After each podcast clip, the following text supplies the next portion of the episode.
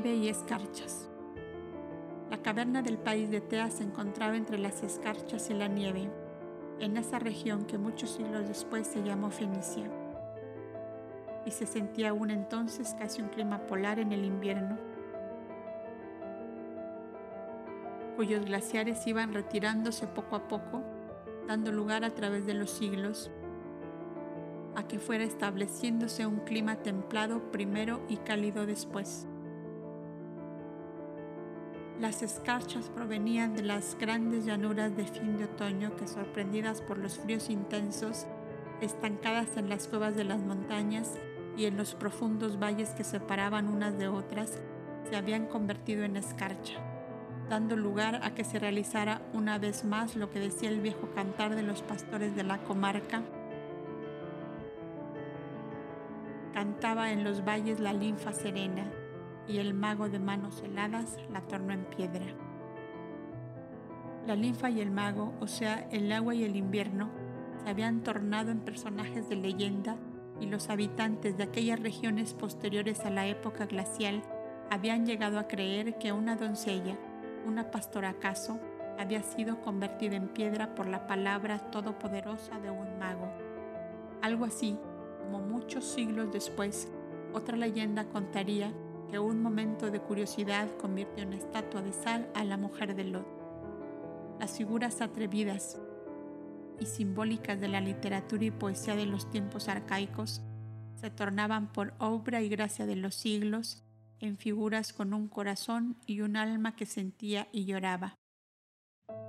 Bendita sea la caverna de Gaudes que gracias al fuego del hogar encendido por Madina y al calor que emanaban los renos, no se convertían en blanca escarcha, también los cuatro seres humanos refugiados en ella. Sofía se consumía como una luz que lentamente se apaga. Milcha lo veía y un hondo y silencioso sufrir se había apoderado de ella en tal forma que aún esforzándose mucho, no lograba disimularlo por completo. Ambas habían visto en sueños a Jojeban que les había dicho a las dos las mismas palabras. Me separé de mi cuerpo sin sufrir y ahora estoy libre como un pájaro escapado de la jaula. Estaré siempre con vosotras hasta que vengáis conmigo. Una inmensa paz serena y dulce envolvió a Sofía desde entonces, que reuniendo las pocas fuerzas que le quedaban, preparaba ropas de diversos tamaños, medidas y calidades entre el montón de vestiduras sacerdotales que los piratas cretenses habían dejado. ¿Por qué hacéis túnicas tan grandes si los niños no llegan ni a la mitad de ese tamaño? le preguntaba Milcha. ¿Para cuando ellos crezcan, Milcha, y nosotras no estemos aquí? le contestaba Sofía con grande tranquilidad. Es una característica casi general en los espíritus originarios de Venus y de otros mundos en que habitan como allí humanidades ya llegadas a la comprensión de la ley del amor, el deseo intenso de terminar la vida física cuando se hayan encarnados en un mundo donde aún no se ha comprendido el amor como ley suprema de la vida universal. Sofía se sentía como desterrada, como fuera de su centro, y a eso debemos atribuir, su modalidad en la casa de su padre, de estar continuamente entregada a las creaciones de su fantasía, consistentes en paseos por las selvas y por las praderas, festines y danzas en balsas inmensas de madera como plazoletas flotantes sobre el caudaloso Avendana, el gran río de su país natal. El aviso dado en el sueño por Yojevan alimentó más en ella la llama de aquel interno deseo de abandonar la vida física sin que el pensamiento de Vana, que apenas contara 27 meses, fuera capaz de infundirle de nuevo el deseo de vivir. La mujer fuerte. Milcha, espíritu fuerte originario de Aquamundis, Neptuno, algo semejante al globo terrestre en el, grado, en el grado evolutivo de la humanidad que lo habita y cuyas corrientes astrales y etéreas permiten desarrollar mayores energías y actividades físicas y mentales, parecía adaptarse mucho más a la rudeza de la vida terrestre en medio de la cual se encontraba. El invierno con sus escarchas y sus nieves les impedía salir a beber aire y luz, sol y alegría en los vallecitos que se abrían entre montañas y colinas, lo cual podía distraer a Sofía de lo que ella llamaba la tristeza de vivir. Minado su organismo por una fiebre lenta que la atacaba al atardecer, extenuándola cada vez más, se durmió después del mediodía, forzada, según dijo Milcha, por una gran fatiga de la cual esperaba reanimarse con el sueño y no se despertó más. Al atardecer se acercó Milcha al lecho para despertarla con el vaso de leche calientita de Madina, pero no le respondió. Su cuerpo tibio aún hizo creer a la esclava que Sofía estaba sumergida en un desmayo y comenzó a frotarla fuertemente vertiendo a la vez agua clara sobre su rostro. Milcha comenzó a sentir una fuerza llena de calma y de serenidad. Casi había placidez y bienestar en esta serena calma que le inundaba. De pronto vio algo como una claridad entre la penumbra de la caverna, ya semi-oscurecida por la caída de la tarde. Volvió la cabeza y vio a Sofía, riente más joven y hermosa, llena de vigor y de alegría, que le decía, no me busques ya en ese cuerpo gastado que debes entregar a la tierra, porque ahora soy libre como las aves del cielo. Y la abrazó con inmensa ternura. Instintivamente Milcha cayó de rodillas entre llorosa y sonriente y se abrazó a su vez de aquella sombra amada que se esfumó entre sus brazos. Miró el cuerpo inmóvil sobre el lecho, ya invadido por el frío de la muerte, y corriendo hacia los niños que jugaban con el renito pequeño convertido en compañero de travesuras, se abrazó de ellos y se echó a llorar amargamente. Madina, como si adivinara que algo extraordinario ocurría, se acercó al lecho de Sofía y empezó a lamberle las manos heladas. Después fue hacia donde Milcha lloraba, sentada junto a los niños, y se echó a sus pies. apretándose cuanto pudo a ella como si le quisiera hacer comprender que sería su fuerza y su apoyo en adelante. Cuanto más entraba la noche, los niños se durmieron y toda la familia reniana estuvo reunida en la caverna. Caudes, el de las bellas obras silenciosas y ocultas a las multitudes inconscientes, puso en actividad sus grandes fuerzas mentales. Pidió el concurso de sus compañeros de, alianza y de trabajo, los Cobdas de Negadá, donde por tres veces en distintos siglos había habitado y con la fuerza mental de los 40 del turno pudo realizar en la caverna una manifestación plásmica que reanimara el espíritu de Milcha para continuar la penosa jornada. Y ella vio a Aldis vestido con la túnica azulada de los Cobdas que le dijo, Milcha, amada mía, he comprendido que nuestra vida terrestre no tuvo otro fin que dar vida física a ese pequeño ser que duerme en tu propio lecho y que será la, la raíz de una generación nueva, donde pueda tomar materia carnal el verbo de Dios cuando sea llegado el momento. Seamos generosos al finalizar nuestro holocausto y no te desespere la partida de Sofía, que sigue teniendo para ti la ternura de una madre. Mira, y como si la caverna se hubiese abierto sobre la, pradera, Milcha, asombrada, vio las puertas de una ciudad que resplandecía como el oro a los rayos del sol.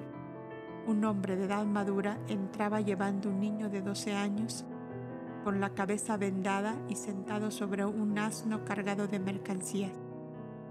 Un hombre joven y hermoso, de aspecto grave, bondadoso y noble le seguía acompañado de otros hombres jóvenes también. Entraban en una tienda como casa-venta de telas, piedras preciosas y objetos de metalurgia. Había allí una mujer joven y bella que se echó a llorar sobre las rodillas del niño herido, montado sobre el asno, mientras el hermoso joven de noble aspecto la consolaba y el hombre de edad madura acostaba al pequeño herido sobre un lecho de pieles.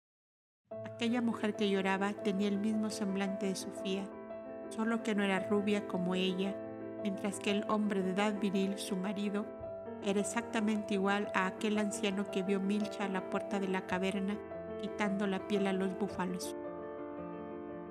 La extraordinaria fuerza mental de los operadores invisibles descorrió el velo del enigma y Milcha comprendió clara y nítida aquella visión, cuando en el sitio del niño herido se vio ella misma entre sus padres de aquella lejana vida, perdida ya en la nebulosa de los siglos. Sofía y Gaudes que la miraban tiernamente, mientras el hombre joven y hermoso de la mirada profunda y dulce le quitaba la venda de la frente y le decía, el amor cura las heridas del cuerpo y las del alma.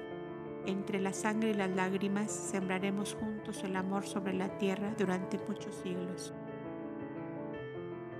Y soy yo que decía la madre del niño herido, Istar, este niño será tu fortaleza en un día muy lejano, que llegará cuando habrás elegido una piedra muy dura para tu simiente. Mas yo seré vuestro constante amigo que os seguirá de cerca hasta el día en que a Gaudes, una estrella radiante, le marque el lugar de mi nacimiento y a Istar le diga mi voz. Antes de que florezcan tres veces los almendros de tu huerto, estarás conmigo en las moradas de luz. Y se desvaneció la visión, quedando solo la presencia astral de Aldis de pie junto al lecho de Milcha que sollozaba en una profunda consternación. Aquella Istar, madre de Delmos, sería muchos siglos después la madre del apóstol hindú, el gran Siddhartha Gautama Buda, el Amida Bodhisattva, que fue una encarnación del Verbo de Dios, y otros milenios después, aquel tierno lirio blanco que se abrió a los pies de Jesús de Nazaret y que conocemos con el nombre de la pequeña María de Betania, mientras Gaudes, convertido en aquel sabio astrólogo Melchor de Joreb, derramaba en las montañas de Arabia la luz de aquella estrella radiosa que la había guiado hasta la cuna del Verbo eterno hecho carne. Formidables realidades de nuestra eterna vida, decía Aldis, comprendiendo el abismo de asombro en que estaba sumergida Milcha, todavía bajo la acción de las manifestaciones plásmicas que había contemplado. Tú y yo hemos terminado nuestra misión como esposos y nos resta ahora cumplirla como auxiliares del gran Mesías de la humanidad, cuya enseñanza escribiré un día dictada por ti y cuyo rostro pintaré en la blanca toca de una mujer. Aludía a su futura encarnación de Lucanus, que pintó al óleo el rostro de Jesús en el velo blanco con que secó Verónica el rostro ensangrentado del mártir. Milcha, entró en la dulce serenidad del sueño y cuando a la mañana se despertó, halló que tenía otra vez en su cuello aquel collar de amatistas que no se podía quitar sin romperlo. Ah, exclamó, consolada en su inmensa pena. Con esto quiere probarme Aldis que de verdad estuvo a mi lado y que toda aquella visión no fue, un sueño sino realidad. Llena de un extraño valor y energía, y antes de que despertasen los niños, envolvió el cuerpo de Sofía en uno de aquellos mantos de lino y salió con su carga fuera de la caverna. Madina la siguió hasta una gran encina que quedase casi detrás de la caverna, donde Milcha pensó depositarla por haber sido el lugar preferido de Sofía cuando se sentaban a tomar el sol. Su asombro fue grande cuando encontró removido el tronco seco en que solían sentarse y que era como la tapa de un gran hoyo abierto en la tierra.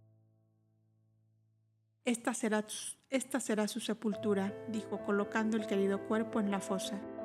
Cuando se disponía a ir a buscar un instrumento de aquellos para arrancar piedras para cubrir el cadáver, vio a Madina escarbar la tierra, musgos y hierba que hacía caer sobre la tumba hasta que desapareció la blanca envoltura en que había envuelto el cuerpo de Sofía.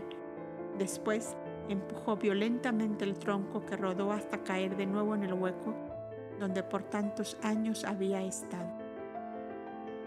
Aldis y sus nueve compañeros. Antes de vestir Aldis la túnica de los Caudas, había tenido una secreta confidencia con el Alto Consejo, según la costumbre de la Casa de Numo, para dar lugar a que el postulante expusiera todos sus puntos de vista sobre la norma de vida que iba a adoptar.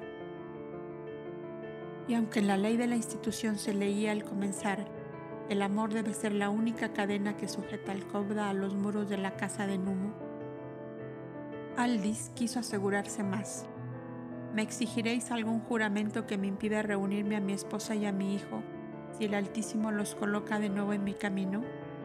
Preguntó al consejo en la audiencia que se le dio. Absolutamente ninguno. La túnica que vais a vestir no tiene otra finalidad que la de borrar las desigualdades sociales, en forma que aquí no se distingue el rey del vasallo ni el príncipe del esclavo, y a buscar que la armonía del colorido se ponga a tono con la interna armonía del pensamiento y de la voluntad.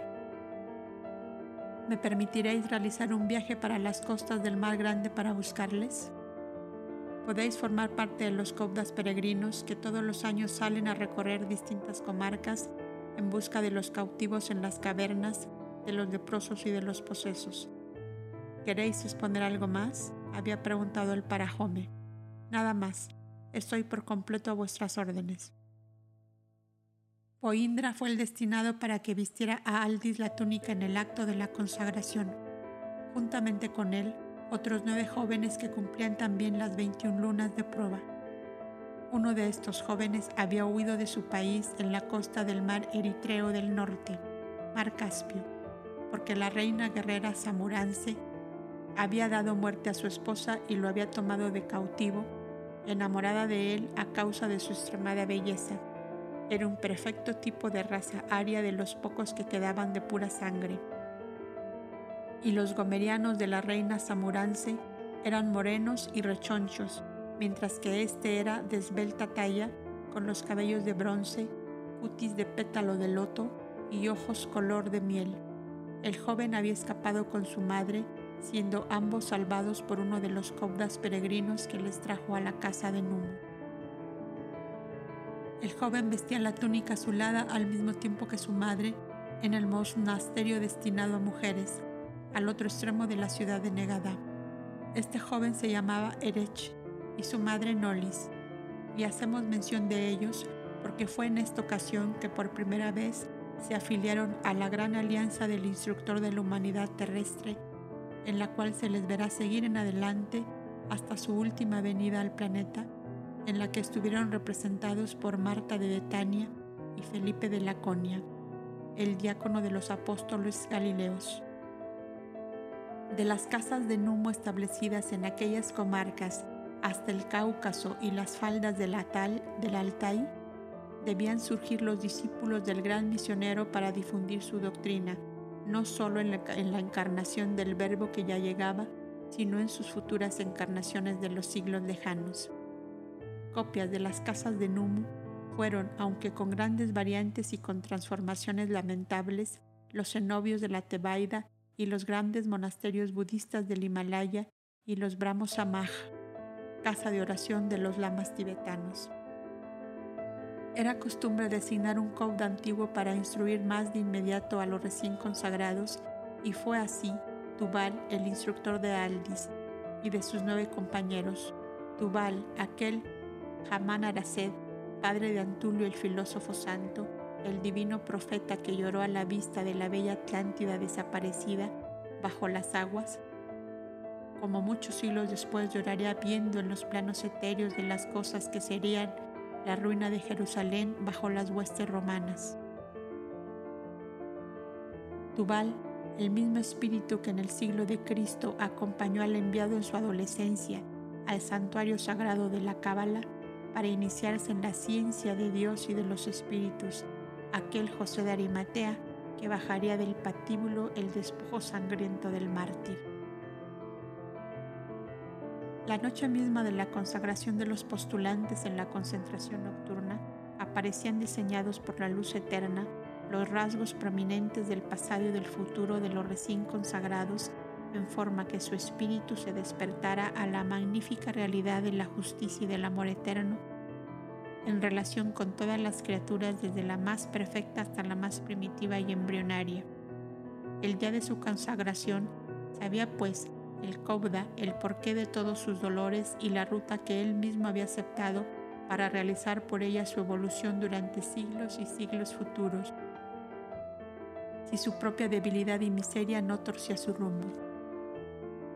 Por eso, pudo decir Aldis a en su aparición de la cabaña algunos pasajes de su vida pasada y de su vida futura. Por eso también aquel Eresh, Ibrin, Turi y Akatsu, compañeros de Aldis, al vestir la túnica azulada, se vieron a sí mismos en seguimiento del Verbo de Dios, encarnados en sus múltiples venidas futuras a la tierra. Ibrin y Suri tuvieron la visión del camino de Maus, en las campiñas de Galad, Judea, saliendo de Gerar, Jerusalén, donde el hombre, joven, hermoso y grave, de la mirada profunda y de la voz musical, partía el pan y se los daba como señal de amor y de paz, y ellos caían de rodillas ante él para decirle, Maestro, Maestro. Y el pobre Akatsu tuvo la inmensa amargura de ver al hombre justo de los ojos profundos, orando en un huerto de olivos seculares, mientras él, al frente de un grupo de hombres armados, le ataba a la espalda sus manos indefensas que tantas llagas habían curado y secado y tantas y tantas lágrimas. Quien veía estas visiones futuras no podía precisar en qué tiempo se realizarían, ni por qué, ni cómo flotando en el pensamiento eterno como los hilos misteriosos de una red tendida sobre cada esfera por la energía creadora de soles y de mundos, aquellas lejanas escenas eran como una onda capturada en el espacio infinito por el pensamiento investigador y ansioso de los hijos de Num, incansables buscadores de la sabiduría y de la verdad. Y junto a las hermosas apariciones de escenas de amor y de gloria, desfilaban los más grandes errores pasados a causa de los dolores del presente y del porvenir. El joven Kobda encerraba, pues, en pocas horas dentro de sí mismo la plena y profunda convicción de que cada vida carnal no es más que un paso de su eterna vida y sus rebeliones internas ante las injusticias humanas desaparecían como por un encanto. Una profunda serenidad ante el dolor y ante la muerte le invadía en todos los recónditos senos de su espíritu, pues su éxito final lo veía asegurado si con firme y decidida voluntad saltaba por encima de todas las barreras que las contingencias humanas pusieran ante su paso. Los cobras de la anterior consagración, entre los que se encontraba Abelio y los de la última en que estaba Aldis, concurrían casi diariamente a una gran sala del piso bajo, donde dedicaban algunas horas a trabajos manuales de su predilección. Los grabados en piedra para las losas funerarias y para las leyendas que se colocaban en las habitaciones, en los corredores y en las terrazas se hacían allí. Lo mismo que la preparación del papiro traído en grandes fardos para los labriegos de todo el Nilo que lo conducían al santuario donde se les compraba a buen precio. Notables obras de metalurgia, verdaderas filigranas de cobre y de plata, que era lo que más abundaba y que adornaron siglos después las tumbas de los faraones, fueron fabricadas en aquel taller de los cobdas de Negatá. Había algunos en los que ya se revelaba el genio del pincel que serían en el futuro, que tomaban motivos para esbozos en lienzos o en pinturas murales de las mismas manifestaciones plásmicas de la mansión de la sombra, como si quisieran retener en cromáticas pinceladas, en claro, oscuros, sutiles, esfumados en deliciosas penumbras, toda aquella exuberancia de vida humana vivida en el pasado o de vida humana que se viviría acaso a la vuelta de otra luna o a la vuelta de otros siglos. Abelio quiso diseñar escenas de su futuro y esbozó bajo unos pórticos que daban sobre una campiña la tierna manifestación plásmica que para él captar el pensamiento formidable de los coptas unidos en profunda concentración. El hombre justo y bueno de los ojos dulces y profundos levantaba del suelo en que se hallaba adherido como un harapo de humanidad a un joven leproso. Le inyectaba la fuerza y energía con sus manos acariciantes y sus ojos de mirada honda y profunda mientras le decía, Cuando el sol se ponga mañana, serás libre del mal que te aqueja. Y le vio en edades futuras, copiando del éter impalpable del insondable infinito, la indecible angustia de un mártir inmolado por amor a la humanidad, mientras esa misma humanidad representada por un pueblo fanatizado y por unos sayones brutales le gritaba enfurecido, si eres hijo de Dios, baja de la cruz y creeremos en ti. El viejo, bondadoso y jovial, no obstante su edad, aquel que abrazaba a Boindra rejuvenecido, entró a la sala taller mientras hacía estos bocetos a Belio, como sumergido en un aura de luz y de genio que movía febrilmente su mano sobre el lienzo. Tú serás en el futuro un copiador de la última tragedia mesiánica sobre la tierra, ya plasmada por el pensamiento divino muchos siglos antes de haber sido vivida en la carne, le dijo. Y Abelio fue un día Rubens, uno de los pintores que dieron más vivos matices a la tragedia intensa del Gólgota. Mientras que yo, pobrecillo de mí, añadí el anciano como leyendo en un claro libro que su espíritu casi desprendido de la materia hojeaba con facilidad.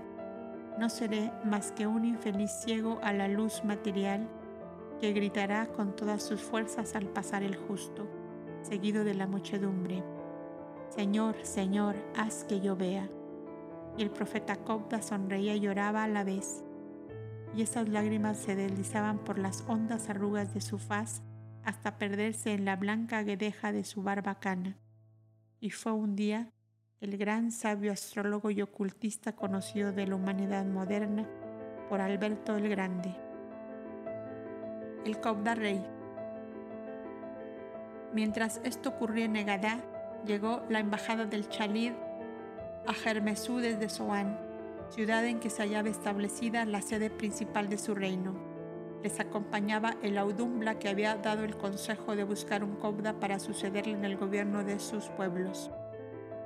Traían amplios poderes para investir al, al, heredero de todos los derechos y prerrogativas inherentes a esa designación. Caso de aceptarla, para llevarle con ellos a Soán, por si era posible alcanzar vivo aún al anciano Chalí. El alto consejo de la casa de Numu recibió a los embajadores con toda la delicadeza acostumbrada y entraron a tratar el asunto. Nuestro Chalid, a quien Numu sea propicio, está para emprender el viaje de la media luna y hemos tenido aviso de lo alto. De aquí debe buscarse el que ha de sucederle en el gobierno del pueblo. Entre nosotros hay varios que a su vez tuvieron aviso de que en sus destinos estaba marcado el ser mandatarios de pueblos, contestó el parajome, mas no sé el caso presente a cuál de ellos pertenece. Numu ha señalado a este, dijo colocando sobre el pecho de Boindra el sagrado alfiler, de plata, cuya cabeza era un cordero echado sobre un rollo de papiro semidesenvuelto. Boindra nada contestó, pero su rostro se puso intensamente pálido. ¿Sabes Tekov del secreto magnético de las plantas y domina con la música las enfermedades de los hombres? Preguntó el audumbla de pie todavía junto a su elegido. Así es, contestó el parajome. Ha recibido del Altísimo estos grandes dones. Podéis tratar con él vuestro negocio, dijo el audumbla a los embajadores del Chalid, retirándose a un lado porque juzgaba haber terminado su cometido. Este audumbla había sido dos veces cobda en vidas anteriores y teniendo un considerable desarrollo en sus facultades psíquicas, había ido con nueve cobdas más como fundador de la casa de Numu, existía en un valle del tronador en el Altai, alusión al río Indo de la India, desde tres siglos atrás. Este ser, destinado a las duras pruebas de los grandes misioneros del amor eterno, en siglos futuros debía sufrir todo el dolor de que es capaz el ser humano en una sola vida bajo el nombre de Job en el país de Idumea. Quiero y pido que estén presentes el Parajome y estos otros Copdas mis hermanos, respondió Boindra cuando vio que los siete enviados del Chalid lo rodeaban. Se establecieron pues las bases sobre las cuales contraía Boindra los solemnes compromisos de gobernar los pueblos del país de Ajuar, sin abandonar la casa de Numu, donde tendría su sede principal, si bien existiría en Soan un consejo autorizado por él, para atender a las necesidades del momento y a donde se comprometía a trasladarse cada dos lunas. La distancia era relativamente corta, pues Soán estaba separada de Negadá solo por el delta del Nilo y el viaje podía hacerse fácilmente navegando por los canales del caudaloso río o por la costa del Mar Grande, ya que ambas ciudades eran puertos bastante importantes para la navegación de aquella época. La embajada quiso enterarse si para el caso de la muerte de Boindra se comprometía a dar al país un heredero. Espero la voz del Altísimo que me hará comprender si debo tomar esposa para dejar al país un hijo mío, o si haré lo que este chalid y buscaré un sucesor entre mis hermanos los Cobdas, contestó serenamente el futuro chalid del país de Ajuar. Los embajadores estaban encantados y colocaron sobre la mesa central de la sala la lámina de piedra en que el anciano chalid Ajermesú había grabado su última voluntad y donde Boindra estampó su nombre con un punzón de cobre y de plata que le prestaron para ello, Indra de Otlana. El pacto estaba terminado y el nuevo chalí debía salir al día siguiente para hacerse conocer del pueblo antes de que se divulgara la noticia de la muerte del rey. Los cobdas del Alto Consejo y el Parajome abrazaron tiernamente a Boindra por el gran amor que había demostrado a la casa de Numo, de la cual no quería separarse ni aún para ocupar el trono al cual le obligaba a subir los acontecimientos. Hizo llevar consigo a Saín y los jóvenes copdas de la última consagración, entre los cuales se encontraba Aldis, para no dar a éste la nueva tortura de una separación, cuando él apenas había conseguido resignarse a los grandes dolores pasados. Conviene asimismo que estos jóvenes, decían los del Alto Consejo, den un postrar vistazo a la vida del exterior antes de iniciar sus tareas disciplinarias del pensamiento en busca de la quietud espiritual. Además que, dada la época que atravesamos, comienzo de una era nueva, sabemos que se acerca la hora en que los caudas todos seremos removedores de la tierra, donde el verbo de Dios sembrará su semilla. El Saín era el gran ayudante de Boindra y tocaba el laúd con gran sentimiento, pues su espíritu era igualmente sensible a la armonía y tenía además la facultad de emitir con extraordinaria abundancia el fluido necesario para las manifestaciones plásmicas a largas distancias. El Copta Saín sería siglos después aquel rey hebreo que tocando la lira cantaría sus salmos divinos como quejas de su arrepentimiento profundo, aquel doliente David del pueblo judío y el Otoniel de los jardines de Magdalo, cuando el Cristo caminaba por la tierra. Cuando llegaron a Zoán, el anciano Chalid aún vivía y tuvo la inmensa felicidad de estrechar sobre su corazón la bronceada cabeza del joven Cauda que iba a sucederle. Saín y los jóvenes Caudas que le acompañaron formaron un compacto círculo en torno al lecho del anciano, al pie del cual habían hecho colocar una gran pilastra de agua rodeada de plantas acuáticas y sensitivas. Boindra, sentado sobre el mismo lecho en el centro del círculo, pulsó su lira como solía hacerlo cuando se trataba de reanimar un organismo humano próximo ya a la desintegración.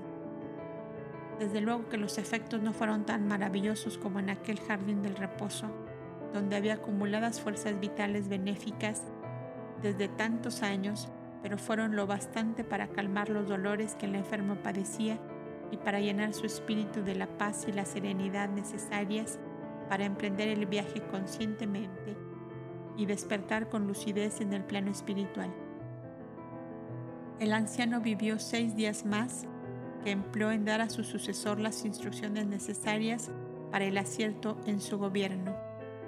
Antes de que su espíritu se libertara y rodeado por Boindra y sus compañeros, tuvo la visión de su futuro lejano y se vio joven junto al hombre justo de los ojos dulces de mirar profundo que le decía, Arjuna, no cometáis jamás el delito de la separatividad, porque todo es uno en el gran seno de Atman. Y luego se vio sobre un blanco y fogoso corcel al frente de un numeroso pueblo que daba vueltas y más vueltas en torno a una ciudad de torreados muros, los cuales caían desmenuzados como arena que desmorona el viento. Era Josué, desmoronando los muros de Jericó con la irresistible fuerza de la onda simpática formada por el paso acompasado del pueblo y el acompasado sonar de trompetas y clarines. Y aún se vio en un brumoso lejano, cargado de años y envuelto en pobrísima indumentaria, casi como un harapo, dominando a un pequeño dragón de larga cola, entre la cual se estrujaban millares de hombres, de quién sabe qué región de la tierra. Cuando Boindra vio que se acercaba el momento de expirar, se le acercó y besándolo en la frente le dijo, Partid tranquilo, Padre mío, pensando que el hijo que dejáis en vuestro lugar no torcerá el rumbo que disteis a vuestro pueblo, que el Altísimo os cobije en su seno. Una sonrisa beatífica se dibujó en el moribundo semblante y se durmió a la vida física con la suavísima calma emanada del amor fraterno, altruista y puro que le rodeaba. El embalsamiento de los cadáveres tan solo era conocido en aquel entonces por unos pocos y escogidos cultores de la ciencia oculta que se generalizó en épocas posteriores. Lo más común era poner el cadáver en una caja de piedra en la forma encogida en que se encuentra el niño en el seno materno. Para bajar a la madre tierra, decía la vieja costumbre, el hombre sin vida debe adoptar igual posición que en el seno de su madre carnal.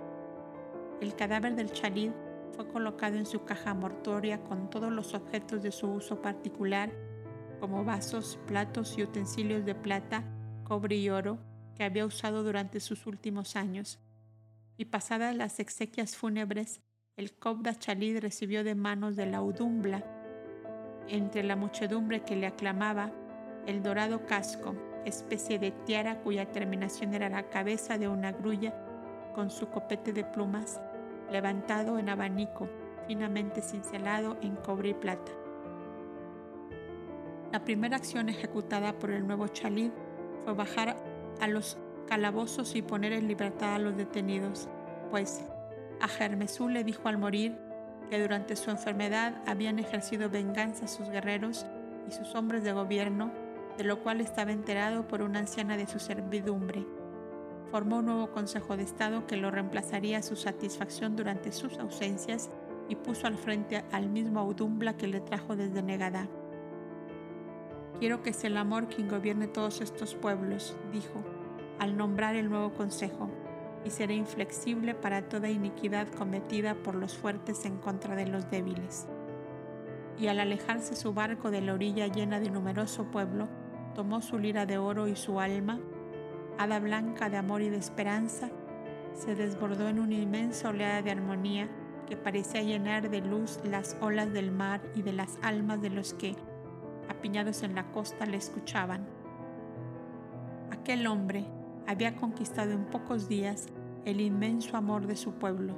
Dormido poco después en la popa del barco que le volvía a Negadá, pasaron por su espíritu en sueños divinos y grandiosos las tragedias de hombres y dioses que en la Eneida cantaría siglos más tarde Publio Virgilio Marón y la divina comedia del proscrito de Florencia de los tiempos modernos desfilaron por el campo luminoso de aquella mente habituada a las creaciones sublimes de epopeyas de amor, solamente realizadas en su mundo de origen, la sonrosada Venus, el planeta por excelencia de la armonía y del amor. Milcha, la heroica. ¿Cómo dar luz a esta caverna? se preguntaba Milcha en la soledad, si ya no está ella, que era el sol que la alumbraba. Mamá, mamá, gritaba Evana, removiendo las pieles del gran lecho de la alcoba, y acababa por azotar con una varita la cabeza de la piel de oso, diciendo con su media lengua encantadora, Tú te has comido a la mamá mía y continuaba dándole palos hasta que su bracito no podía más. Entonces intervenía Milcha para decirle conteniendo sus propias lágrimas. No, queridita, no se la comió el oso, sino que un genio muy hermoso que se llama papá se la llevó a la luna para traerte de allá muchos regalos preciosos. Adamo por su parte protestaba porque le habían quitado su collar y decía que ese genio que se llevó la mamá de Vana se llevaría también su collar de amatista. Como ocurre de ordinario con los niños a quienes se habla mucho desde muy pequeñitos, estos dos comprendieron y hablaron el lenguaje materno desde que fueron capaces de articular palabras, mal dichas desde luego, pero lo bastante claras para ser entendidas por las madres. La niña tomó gran afición a la grulla, como Adamú al renito pequeño, el ave sagrada gustaba picar el grano en la rosada manita de Vana y cuando Milcha la acostaba en el lecho de su madre, la grulla subía también y se echaba junto a la cabecita de la niña. Cuando la reno madre del pequeño compañero de Adamú salía ya por la pradera, esto fue causa de que el niño siguiéndola diera también pequeñas giras por el tranquilo vallecito que se abría hacia un lado de la caverna. Cuando no podía seguirla más por el cansancio, se tiraba al suelo y empezaba a llorar a grandes gritos, lo cual obligaba a la reno y a su hijo a volver hacia él, que callaba de inmediato. Como se ve, pues, Adamú empezaba a ser también educador de animales. Madina, por su parte, desde que las dos mujeres habitaron la caverna, tomó la costumbre de no salir de allí sino por momentos a pastar en el césped que verdeaba en los contornos. Cuando Milcha quedó sola, mas buscó todavía la compañía del arreno que parecía comprenderla, casi como un ser humano, y con las gruesas mantas de lana encontradas en el velero de los piratas, fabricó mandiles para Madina y sus hijas, que eran las proveedoras de la leche a la caverna y también las más mansas e inteligentes.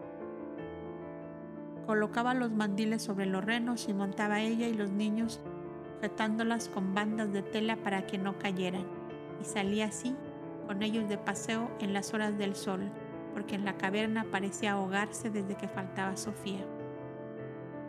Un día que se habían alejado bastante hacia el este, encontraron un hermoso arroyito de aguas doradas por la clase de arenas que formaban su lecho. Sus orillas estaban cubiertas de flores silvestres y abundaban los nidos de codornices entre el césped y pequeñas matitas de pajas doradas. Aquellos huevos oscuros, brillantes y hermosos fueron la delicia de Adamú, que encontró el primer nido y creyendo que era una ciruela negra lo llevó a la boca y lo mordió, ocurriendo lo que es fácil suponerse, el huevo al romperse dejó ver el pichoncito vivo que estaba próximo a salir. Entonces Milcha se dio cuenta de que era la época de la cría y que pronto podrían recoger una gran cantidad de pichones de codorniz, pues habían nidos en abundancia.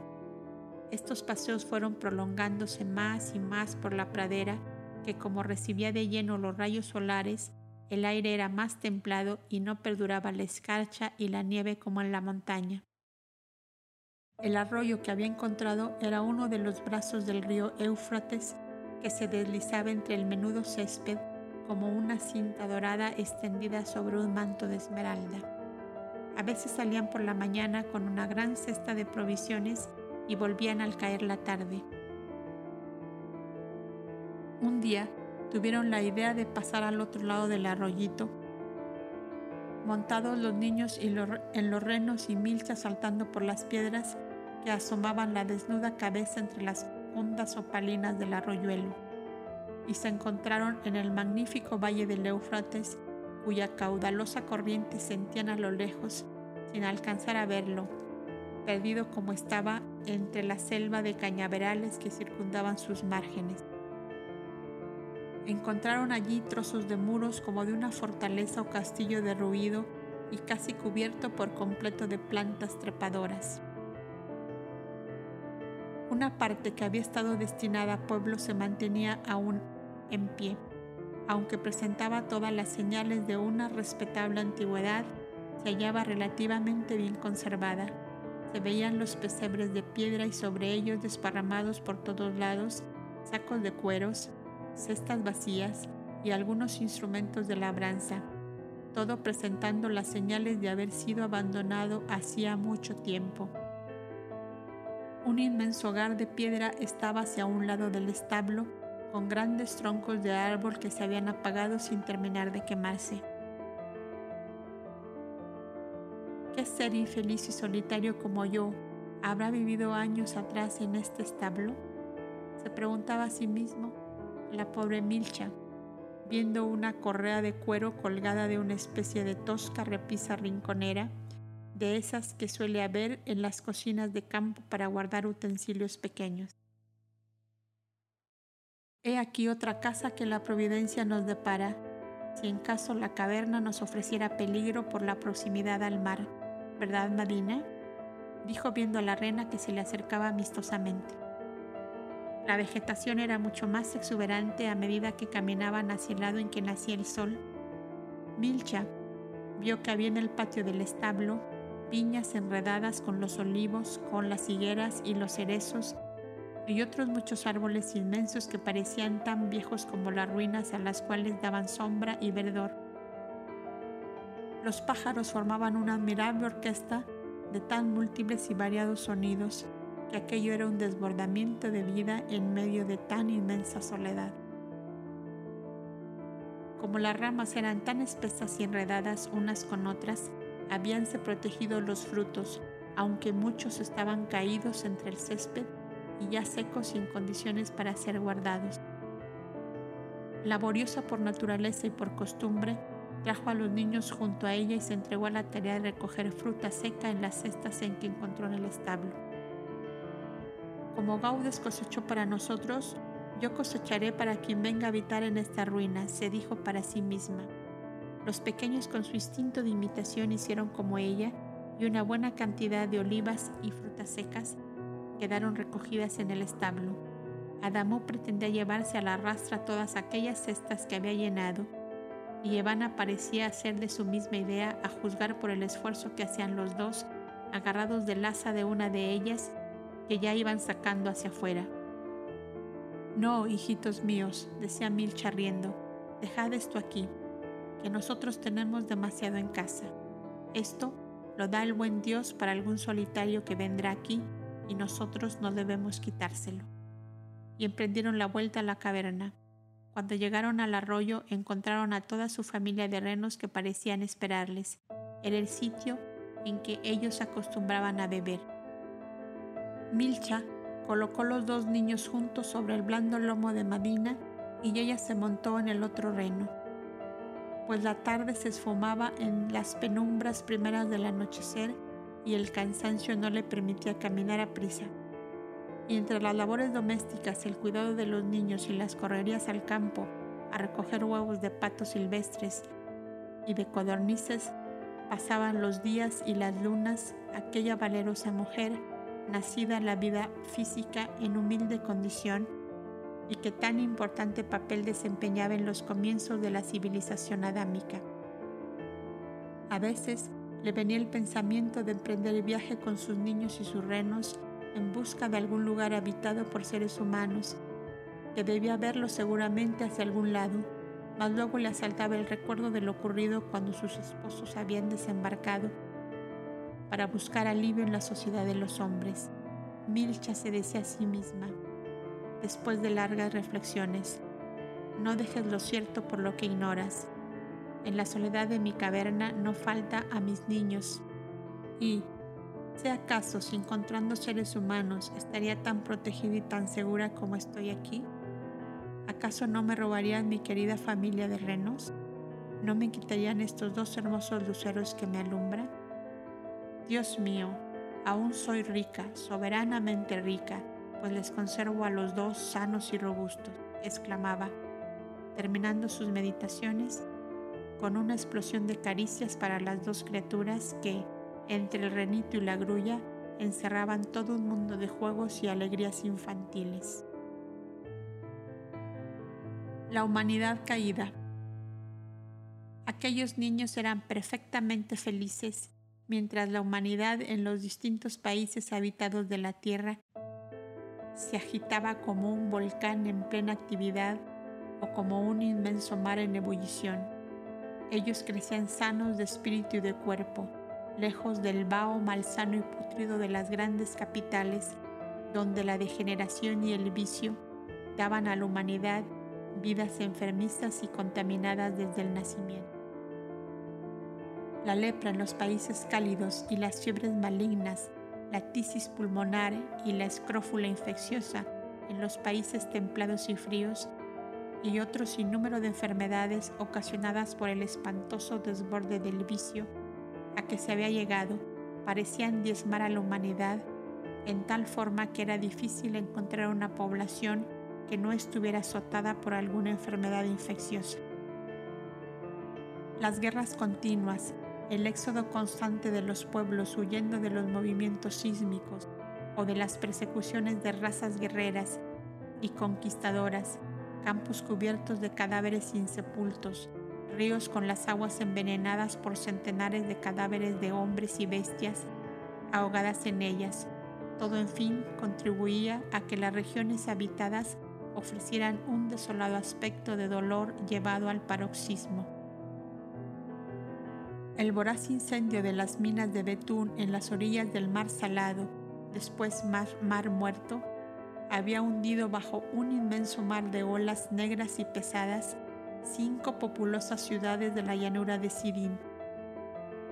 Inutilizando las aguas medicinales de aquel mar y las inmensas salinas que la rodeaban, el desbordamiento de los mares del norte, del Ponte y del Eritreo habían asolado las praderas de Acadia y las campiñas sumerianas y sojaritas. El mundo todo parecía desquiciarse y marchar la humanidad a una ruina inminente. Era el momento en que el Verbo Divino, recogiendo en sí la luz piadosa del amor eterno, bajaría de nuevo a la tierra en la misma naturaleza del hombre para llamarle de nuevo a las alturas de donde había caído. Mas, ¿era acaso posible que aquel excelso y puro espíritu de luz pudiera formar materia adecuada para él en las depravadas razas que poblaban la tierra?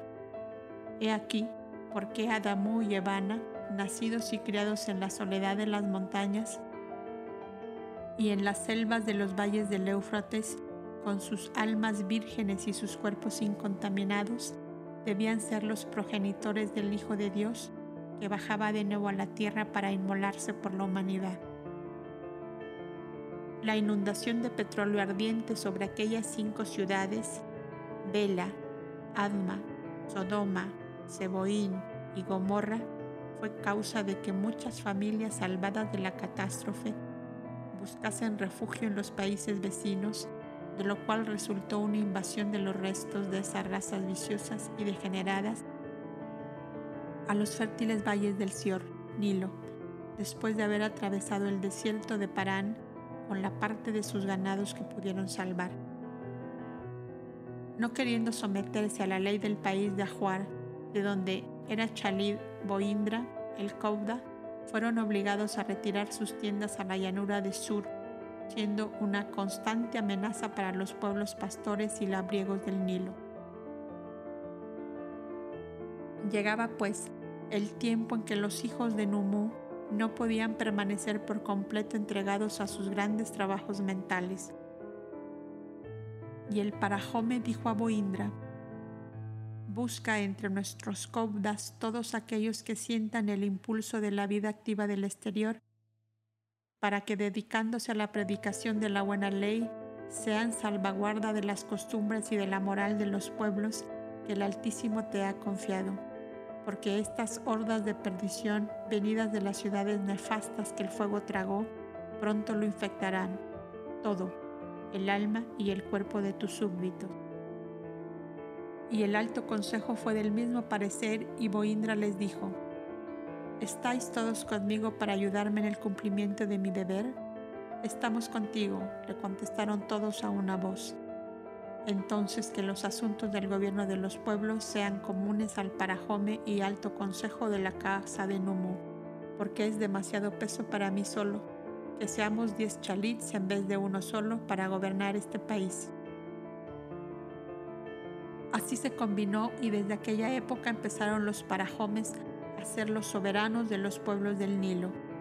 Cuando llega el investigador a los dominios de la historia, encuentra que la elevada moral y la sana doctrina de los Cobdas se perdió con el tiempo, quedando relegada al fondo de los santuarios. La relajación comenzó en el siglo VII después de Abel, debido a que los parajomes se apartaron de la vida en común en los santuarios, creyendo hallar inconveniente la mezcla de la vida civil con la espiritual llegando lentamente a ser el Parajome un fastuoso rey entregado por completo al mundo exterior. Las degeneraciones de las doctrinas como las de los seres no se realizan en un año ni en dos, sino a través de los siglos y a mitad del segundo milenio después de Abel ya solo había vestigios entre la mayoría de los pueblos de la obra redentora de los Cobdas que se adelantaron a su época siendo los precursores de la fraternidad humana en el lejano neolítico. Al dar cabida en el gran santuario a la sede del gobierno de los pueblos, algunas perturbaciones tuvieron y los copdas debieron realizar grandes esfuerzos para que no decayera la vida espiritual ni la fuerza psíquica acumulada en el silencio de la concentración retirada y solitaria durante tantos siglos. Más de la mitad de los copdas de Negadá se afiliaron a la vida activa, tomando cada cual una región o pueblo para predicar la buena ley e impedir que se difundieran en el país las costumbres viciosas y corrompidas de los extranjeros que habían llegado. Tubal, que era también del Alto Consejo, había sido de opinión que los copdas jóvenes no salieran al exterior, sino los de más edad por el peligro que encerraba para ellos el roce continuo con seres de tan distintas costumbres y de tan errados caminos. Pero, como muchos entre ellos habían solicitado la enseñanza al pueblo, se resolvió que salieran siempre de dos en dos, o sea, un cobda de edad con uno de los más jóvenes. Y así pasaron los hijos de Numu de la vida de silencio, de estudio y de, de meditación a la vida activa de apóstoles y maestros de pueblos. Al anochecer, debían encontrarse todos los que habían salido en la gran sala baja donde se trataban los asuntos del exterior y en cuyo muro principal se leía, Hijo de Numu, deja aquí tu inquietud y penetra al santuario con el espíritu libre de todo pensamiento exterior. Esta frase la había grabado en piedra un Kobda que había sido príncipe de un pueblo en el país de Man, Armenia, y que sabía por experiencia cómo absorbe el espíritu las cosas exteriores. Se llamaba Jeberi. A través de varios milenios, este mismo ser fundaría en Occidente una institución de solitarios dedicados al estudio, a la meditación y a la agricultura, y en las puertas de sus santuarios grabaría esta frase, tú que entras, deja tras de ti los malos pensamientos. Sería Benito de Nurcia, el monje que hizo de la oración y el trabajo el camino de elevación espiritual para sus discípulos, estampando en los claustros de sus abadías la centenaria inscripción, Ora et Labora. Fue necesario abrir hospicios para los ancianos, los enfermos, los niños abandonados, los mutilados y los ciegos, que iban quedando como harapos de humanidad después de las guerras sangrientas pasados los terremotos, los hundimientos, las desolaciones de toda especie. Los Cobdas salían de la casa de Numu con el alma llena de energía y el cuerpo vigoroso y fuerte y volvían cargados del dolor que habían bebido en la sociedad de los hombres. Sus almas se marchitaban al contacto del fuego abrasador de las pasiones humanas y a veces sus cuerpos se contaminaban con las enfermedades más horribles en el roce con los cuerpos enfermos y desechos. Ha empezado el invierno para los hijos de Numu, decía Senio, el anciano Kobda, fuerte y jovial que irradiaba vitalidad y alegría y que tanto amaba a Boindra. Y pareceme que no llegarán todos a ver florecer de nuevo los cerezos de este huerto. Aldis emprendió sus viajes por las costas del Mar Grande, registrando cavernas y ruinas abandonadas en los tiempos que le dejaban libres sus tareas misioneras, con la esperanza de encontrar en los pueblos costaneros a su esposa y a los niños, pues sabía por aviso espiritual la desencarnación de Sofía. Acompañado de otro cobda antiguo y durante varios meses caminó hacia el norte por la costa del mar. Una especie de delirio se había apoderado de él que al encontrarse lejos del aura protectora de la onda luminosa y serena de la casa de Numu, se llenó de la misma desesperación que sintió cuando fueron arrancados del lado de su esposa por los piratas, varios años atrás. Un enjambre de negros pensamientos se apoderó nuevamente de su espíritu y desapareció por completo la plácida serenidad que le había hecho fuerte y resignando resignado hasta poco antes.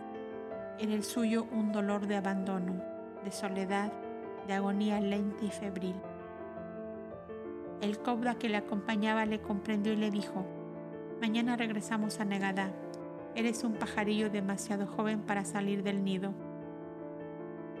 Y concentrando su pensamiento fuertemente, lo ayudó a entrar en el sueño. Vio a Yojevan y a Sofía que lo acariciaban y le decían, te has salido de tu ley y por eso padeces así, sin esperanza y sin consuelo. Sabes que no debes encontrar ya en la tierra a Milcha y a los niños, que no necesitan de ti para cumplir su misión. ¿Por qué te empeñas en estrellarte contra lo que no debe ser? Regresa negada, el dulce calor de aquel nido de paz y de amor te devolverá la resignación y la calma que has perdido. Lo que le ocurrió a Aldis en forma parecida, si no igual, lo sufrió Erech, en cuyo espíritu apasionado y turbulento se levantó también la borrasca que hacía revivir el dulce amor de la esposa asesinada por la reina guerrera Samuransi. Suri, que con tanto entusiasmo se aprestó a las lides heroicas del apostolado y había marchado hacia los pueblos guerreros que dominaban parte del Irán, ansioso de anunciar la buena nueva, como muchos siglos después lo anunciaría impulsado por las visiones radiantes de los campos pastoriles de Betlem, se encontró de pronto con las huestes guerreras de su propio hermano mayor, del cual había huido para evitar el formar parte de sus legiones destructoras de honras, de haciendas y de vidas. Su desesperación no tuvo límites cuando se encontró de nuevo entre aquel ambiente de destrucción y de crimen y se vio obligado a matar a los guardias para escapar de sus garras.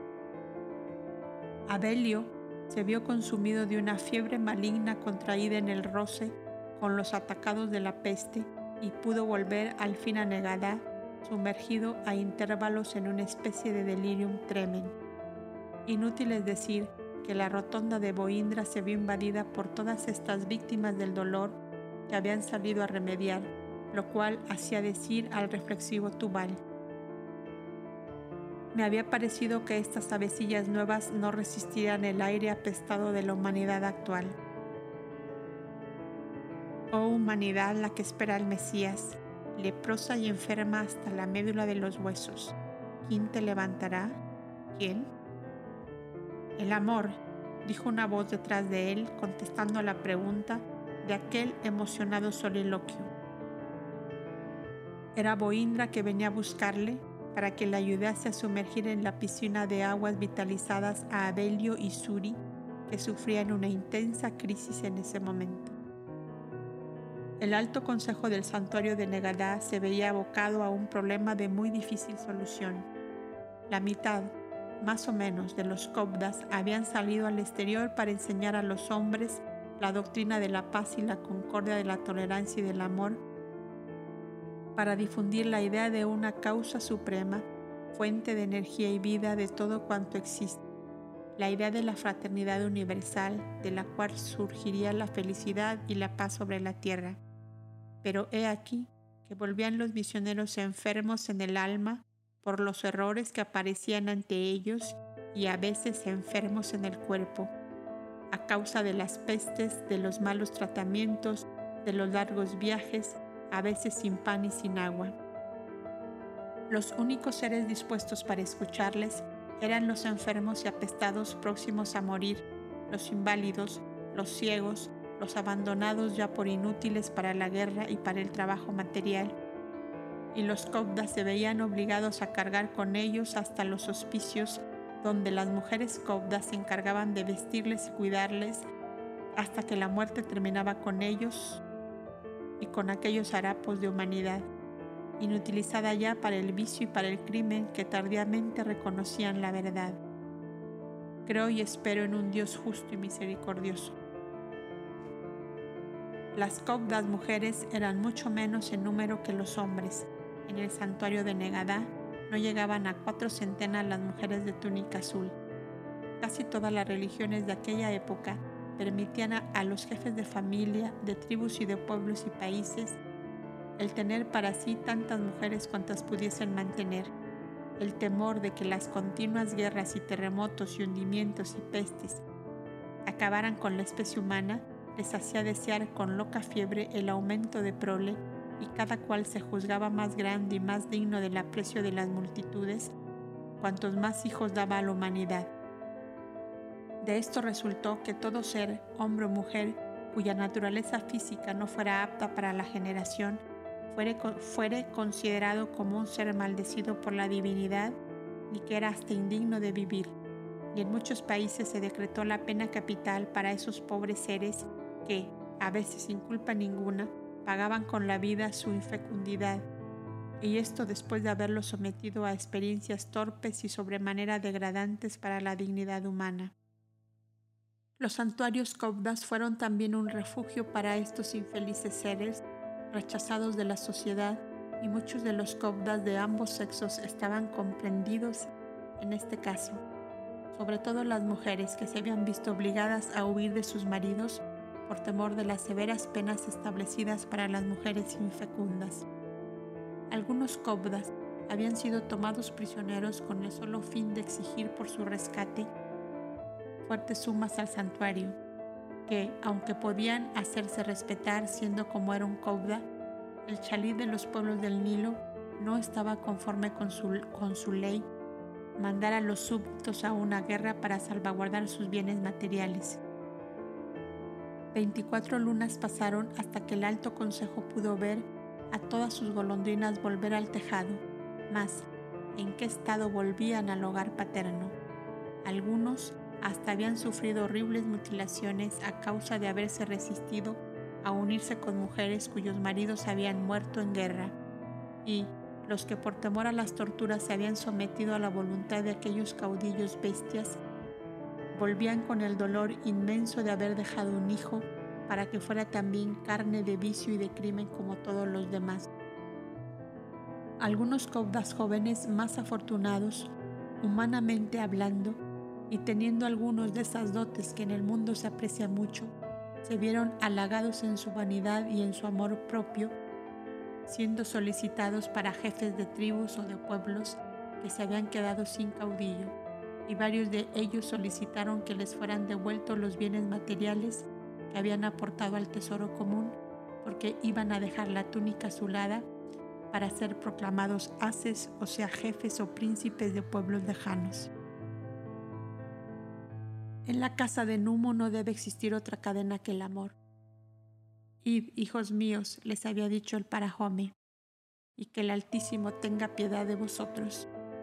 Y si de nuevo os veis vencidos por el dolor de la vida, acordaos del Cordero que tiene Numu entre sus brazos y buscad albergue en alguna de nuestras casas, donde os haréis conocer por esta señal. Y ponía en el interior de sus vestidos una plaquita de cobre en que estaba cincelada la efigie de Numu abrazando su cordero. Los viejos cobdas que les habían recibido jovencitos les veían partir con dolor, pero ellos, en cuyas almas el vampiro del orgullo y de la vanidad se había despertado nuevamente para matar el pájaro azul del amor, partían sin amargura, llenos de ilusión, soñando con la vida de grandeza, de popularidad y de gloria que les esperaba. Cuando por fin la espantosa tempestad se calmó en la casa de Numú, el Alto Consejo se reunió a deliberar sobre la línea de conducta a seguir para en adelante. Casi todos fueron del mismo parecer de Tubal, que ningún Kobda que no hubiese cumplido 10 años de consagración y que no tuviera 40 años de edad no podía salir a misiones más allá de la misma ciudad de Negada, concretándose a los hospicios y casas de refugio que allí se habían abierto para los huérfanos y desamparados, y que al regreso al santuario pasarán 40 días sin tomar parte en los trabajos mentales, en los que significaba un gran obstáculo para cualquier pensamiento ajeno a ellos, que al cortar las vibraciones superiores en actividad, ponían en gravísimo peligro a los 200 sensitivos de la cadena magnética que eran los acumuladores de la energía necesaria. Que los cobdas de más edad que se vieron impulsados a misiones lejanas fueran acompañados de un cuerpo de arqueros que por tierra o por mar les sirvieran de defensa en los casos de peligros en que se habían visto los de la primera misión. Mayor bien hacemos a la humanidad buscando la purificación y liberación de nuestras almas que perdernos nosotros sin conseguir salvar a los demás, opinaban algunos. Otros pensaban que no podían permanecer impasibles ante el derrumbamiento moral de la humanidad. Atormentados se hallaban, pues, los hijos de Numú con estas cavilaciones, cuando una noche en la mansión de las sombras aparecieron en manifestación plásmica radiante los diez cobdas fundadores y el más elevado de ellos habló suavemente y dulcemente para decirles, que se hunda el mundo, pero no que se destruya el amor y la paz entre vosotros, porque ese amor y esa paz es la urdimbre en que el Hijo de Dios teje su nido para bajar a la tierra. Ningún cobda que no haya muerto en sí mismo todas sus pasiones y miserias y debilidades es apto para ayudar a los demás a matar las suyas. Aprende el Kobda primero a dominar todos los bajos movimientos de su íntimo ser y entonces vaya por el mundo a enseñar a los demás. Mayor bien hacéis a la humanidad sosteniendo con vuestro pensamiento el augusto santuario inmaterial que permita al Verbo de Dios bajar a la tierra, que destruir este santuario con vuestras mentes agitadas por la marejada exterior, sin conseguir edificar allá afuera nada que sea sólido ni duradero. Obrar de otra forma es retardar el momento de su venida o inutilizar su sacrificio, viéndose forzado a emigrar del planeta sin haber realizado su obra para la redención humana, paz y amor. Y la visión desapareció entre el silencioso llorar de los sensitivos y de los cobras ancianos, que eran los más doloridos y atormentados por la gran borrasca que acababan de soportar. El camino estaba, pues, nuevamente diseñado por aquellos mismos que habían creado la institución a costa de grandes abnegaciones y sacrificios. La alianza del Éufrates y el Nilo. Y como muro de defensa de los países que le habían sido confiados a Boindra por el Chalib a Hermesú, se escogieron de entre todos sus dominios los mejores arqueros y se establecieron destacamentos de ellos de distancia en distancia en todas las fronteras que casi siempre eran las montañas, los mares o los ríos que dividían unos pueblos de otros. Eran los vigías puestos al exterior para impedir el avance de las hordas embrutecidas que desde Gomer y Zoar se aprestaban a invadir los pacíficos territorios del Valle del Nilo. Los agricultores de las praderas del Éufrates y de sus ríos tributarios se presentaron a Soam para solicitar ayuda a los súbditos de Boindra, pues se veían amenazados de los gomerianos desde que su viejo caudillo Jalinai había fallecido y sus más bravos guerreros estaban dispersos y desunidos, faltándoles aquel lazo de armonía que había existido entre ellos. Boindra, con sus seis caudas del Alto Consejo, se trasladó a Soam para tratar el asunto con los mensajeros de aquellas tribus de pastores del inmenso y fértil valle regado por el Éufrates y el Ildequel o Tigris. Cuando aquellos le vieron tan joven, tan gallardo, adorado de su pueblo y respetado por el Audumbla y los ancianos, le dijeron, Acepta, oh hijo de Numú, el gobernar nuestros pueblos desorientados y dispersos, por falta de un caudillo capaz de unirnos a todos con ese don de gentes que emana de ti como un río caudaloso. Acepta, Chalid, le dijo al oído el Audumbla, que será obra grata al Altísimo. ¿Qué decís vosotros?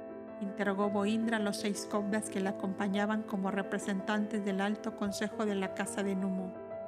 Que aceptéis si ellos son pueblos pacíficos, porque con pueblos guerreros no podemos establecer alianzas, aconsejó Tubal. ¿Qué tributo hemos de pagar de nuestros ganados y de nuestras cosechas? preguntaron los solicitantes. A mí ninguno, contestó Boindra, pero sí, habéis de hacer un tesoro común para atender a la manutención de vuestros enfermos, de vuestros ancianos y de vuestros niños, para levantar una casa de enseñanza, casas de refugio, casa de paz y de sosiego, donde acudan a curarse del cuerpo y del alma los enfermos y los doloridos ¿Cuáles son actualmente vuestras tierras? preguntaron los del consejo de Zoán. Las tierras de Sedmonea, Moab, hasta la ribera del Ildekel por el oriente, hasta Akatsu por el norte y por el occidente las salinas y el mar de la muerte. Así se empezó a llamar a la región desolada y muerta convertida en inmensos pantanos de betún, donde habían estado edificadas las cinco ciudades hundidas por la explosión. ¿Y vosotros qué exigiréis de mí? preguntó a su vez Boindra. Que pongáis de acuerdo a nuestros ochenta caudillos como lo hacía el glorioso y justo Jalinai, durante cuyo gobierno hubo trigo, aceite y vino en abundancia, y nuestros ganados llenaban el valle de Éufrates y sus verdes praderas. ¿Y cómo puedo saber que esos ochenta caudillos aceptan un mandatario extranjero? Porque ninguno de ellos se atreve a ser el defensor de todos Siendo ya conocido en nuestro país la justicia con que Ajermesú gobernó sus pueblos, hemos pensado que su heredero sería el único capaz de proteger los nuestros.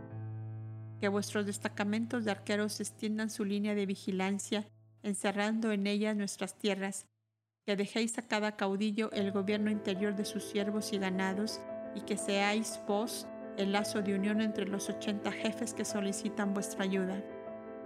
Los convenios fueron grabados en láminas de piedra después de largas deliberaciones entre todos, y por fin el Audumbla ofreció a Boindra el punzón de cobre y de plata para que refrendara con su nombre aquel extraño documento de páginas de piedra. Boindra, hijo de Numo. Tubal por el Alto Consejo y el Audumbla por el Consejo de Soán grabaron también sus nombres al pie de aquellos convenios. He aquí como los acontecimientos ponían bajo la tutela de los hijos de Numó la región aquella en que debía bajar Abel a la vida terrestre para que su obra de sembrador de la verdad eterna no fuera entorpecida y aniquilada al nacer.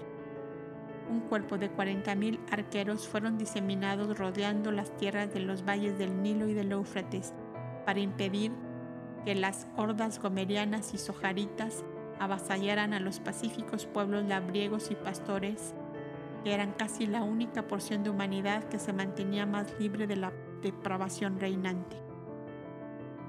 Los ochenta caudillos urbausinos derivados de Urbau, nombre de la divinidad y de la región, hombres pacíficos pero incapaces de sacrificio alguno por los demás, estuvieron satisfechos de verse protegidos por el chalí del Nilo al cual desde entonces dieron el sobrenombre de Tidalá, que en su lengua significaba rey de naciones.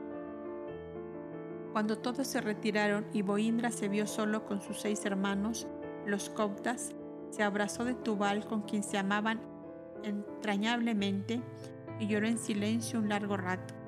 Zain y los otros coptas que tanto lo comprendían lo rodearon con inmenso amor, adivinando lo que pasaba por aquella alma sensitiva. Por mucho que los hombres quieran levantarme, prometedme vosotros que no me dejaréis escapar de la dulce cadena que me formáis con vuestros brazos. Les dijo cuando pudo serenarse y hablar. Tengo miedo de la grandeza, tengo miedo del poder, tengo espanto del deseo. Protegedme de mí mismo por piedad, exclamaba como un niño que se veía acorralado por fieras hambrientas. Nuestro amor será tu escudo y tu fortaleza, contestó Letubal, interpretando el pensamiento de todos. Permanecieron en Zoán diez días más hasta que hubieron llegado los ochenta caudillos urbaucinos que voluntariamente se ponían bajo la tutela del chalí del Nilo, el cual les ofreció una comida de alianza en la vieja residencia de Ajeremesú. Les compuso y cantó el himno de paz que habían de adoptar como canción popular para todas sus fiestas, les obsequió el anillo de la alianza, forjado en cobre y plata, y les despidió después de hacerles prometer que nunca tomarían las armas uno contra otro sin antes darle aviso para evitar la contienda. Las glorias del deber cumplido. Milcha había recibido un aviso en el sueño, o por lo menos ella lo tomaba como un aviso. Se vio entre Sofía y Giovanni Gaudes que la sostenían a ella y a Aldis, como si fueran dos enfermos convalecientes que no podían caminar por sí solos. Le hablaban de encerrar los tubos de cobre con los papiros en que Sofía había escrito la historia de sus desventuras dentro de un saco de cuero perfectamente cerrado y soltarlo al mar en un día en que el viento del norte soplara con fuerza. Le aconsejaron preparar a los niños para vivir solos en adelante porque se acercaba la hora en que ella debía libertarse de su materia.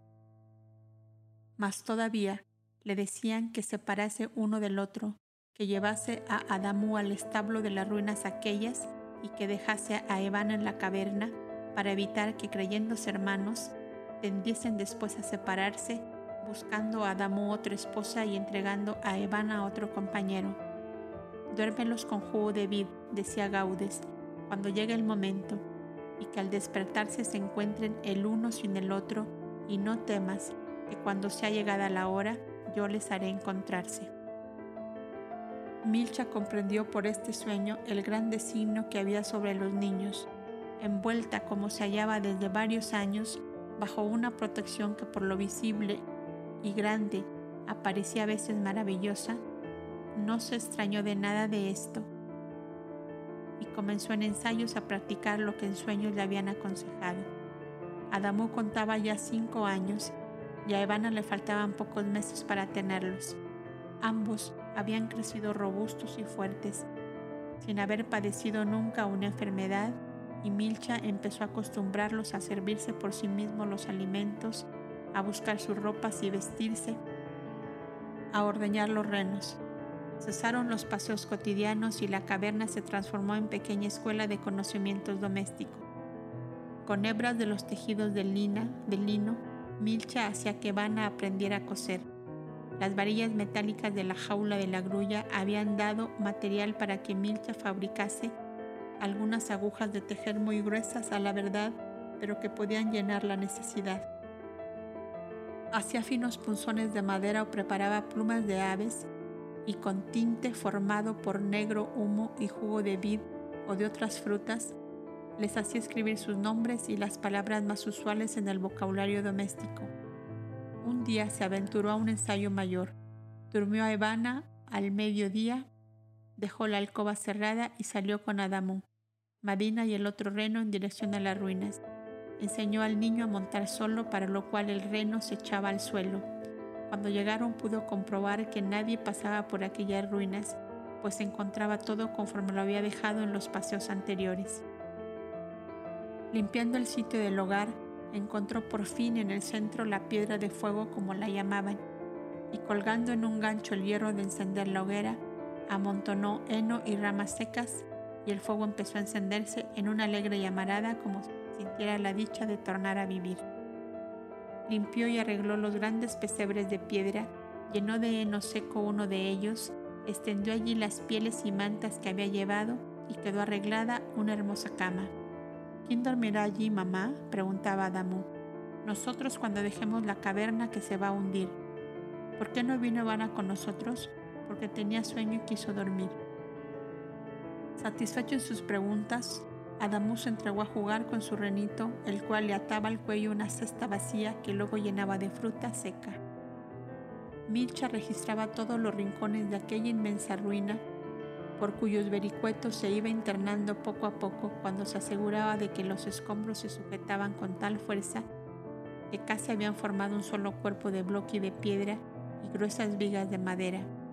Ayudada por Madina, arrastró ramas secas para ocultar más la puerta del establo y enredando las plantas trepadoras entre las ramas, formó una especie de muro circular delante del establo, en tal forma que desde fuera no se veía sino una hermosa lomada de verdor, cubierta además por las copas de los árboles gigantescos que había.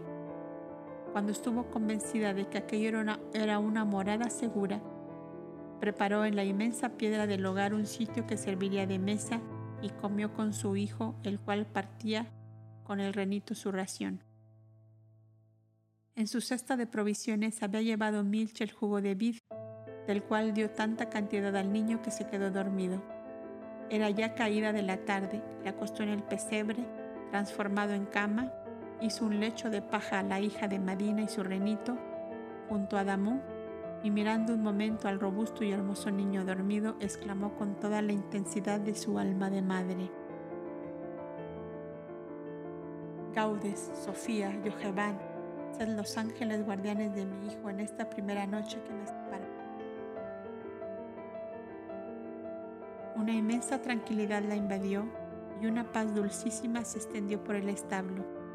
Iba a caminar hacia la puerta para salir cuando vio al mismo anciano que sacó la piel de los búfales, búfalos y acariciándole la cabeza le dijo, Vete tranquila, hija mía, que yo velo su sueño y le vio entrar al establo y cerrar la puerta de encina. Cuando ella se alejaba, Milcha se montó sobre Madina y se alejó pensando en el misterio encerrado en la vida de ambos niños, que así eran vigilados por las almas errantes de Dios. Cuando llegó a la caverna, Evan aún dormía y la grulla echada sobre el lecho junto a la cabecita de la niña parecía entretenida en alisarle los bucles rubios con su largo pico. Madina encendió el fuego del hogar y Milcha el velón, y corrió a despertar a Evana para darle la cena. Milcha le dijo apenas la vio, vino mi mamá con otra mamá y me dieron tantos y tantos besos.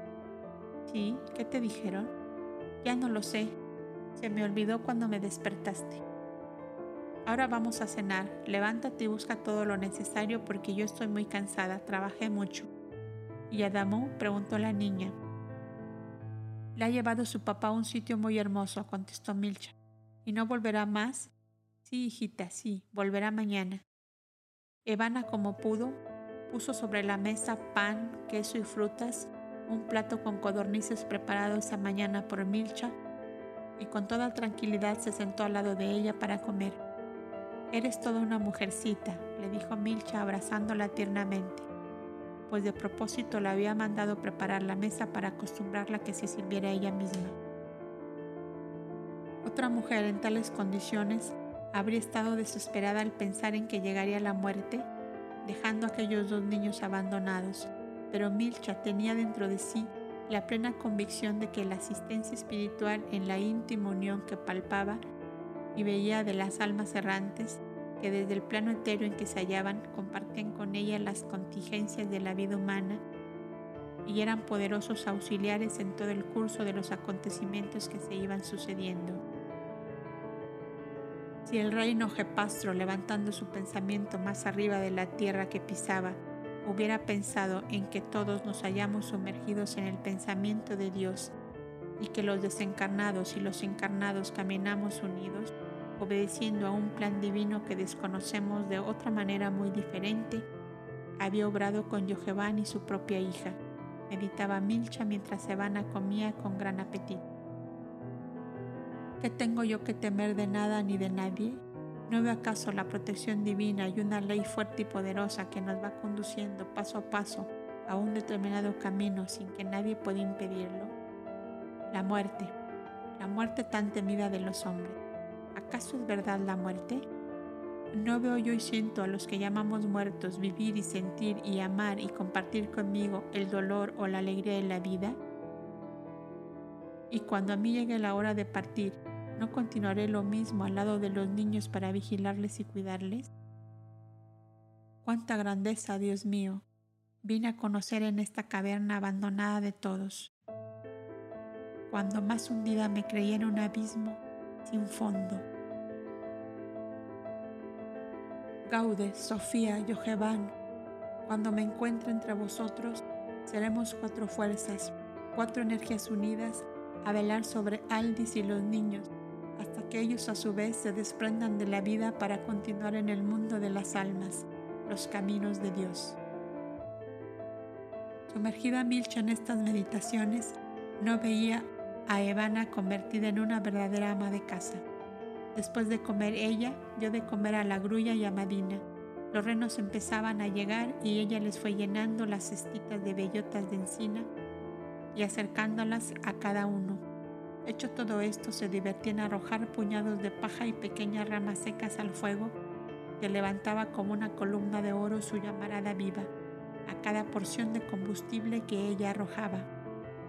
Después tomó una ramita que empezaba a quemarse y sobre la madera blanca de la mesa escribió con caracteres mal trazados desde luego estas frases. Milcha, Evana, Madina, Adamo. Y después dio grandes gritos de alegría que hicieron salir a Milcha de toda su reflexión. Ahora me ayudarás a hacer el pan, porque no tenemos para mañana, dijo a la niña sentándola sobre sus rodillas y alisándole los dorados cabellos. Sí, sí, te ayudaré, porque tu pan me gusta mucho, contestaba Evana. Pues en adelante tendrás que decir mi pan, porque lo harás tú. ¿Seréis capaz de hacerla, querida mía? Como contestación, la pequeñita saltó de las rodillas de Milcha y fue a buscar el saco de la harina, y haciendo grandes esfuerzos para traerlo a la rastra, decía toda fatigada, Ahora verás cómo hago el pan. Milcha con inaudita paciencia le explicaba todo y después, como si se tratara de jugar con ella, la dejaba que dispusiera la masa en forma de tortas y las enterrase bajo el rescoldo del hogar. Nuevos gritos de alegría a la primera torta que sacó del rescoldo, mediante una palita de cobre hecha es proceso para tal operación. Ahora se le quita la ceniza con este lienzo, ¿ves? Así explicaba Milcha a la niña que miraba con gran atención. Y ahora se come así, ¿ves? dijo tomando la dorada torta de manos de Milcha y aplicándole rápidamente sus dientes. Sí, sí, ya veo que esto lo has aprendido sola, contestó riendo Milcha.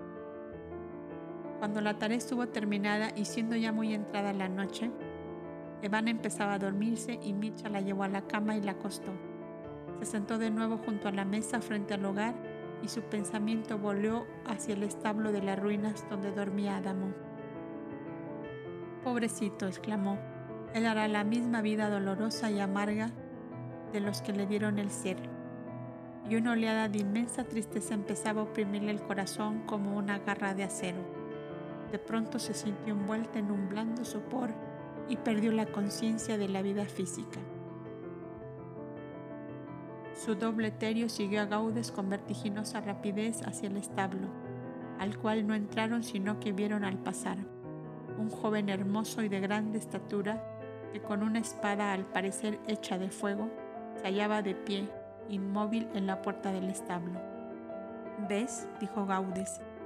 Ese es uno de los millones de espíritus llamados guardianes que el amor eterno tiene puestos como vigías cerca de todo ser encarnado, que se encuentra dentro de la ley divina y que se arroja al seno de Dios sin más anhelo que el de cumplir en todo momento su soberana voluntad.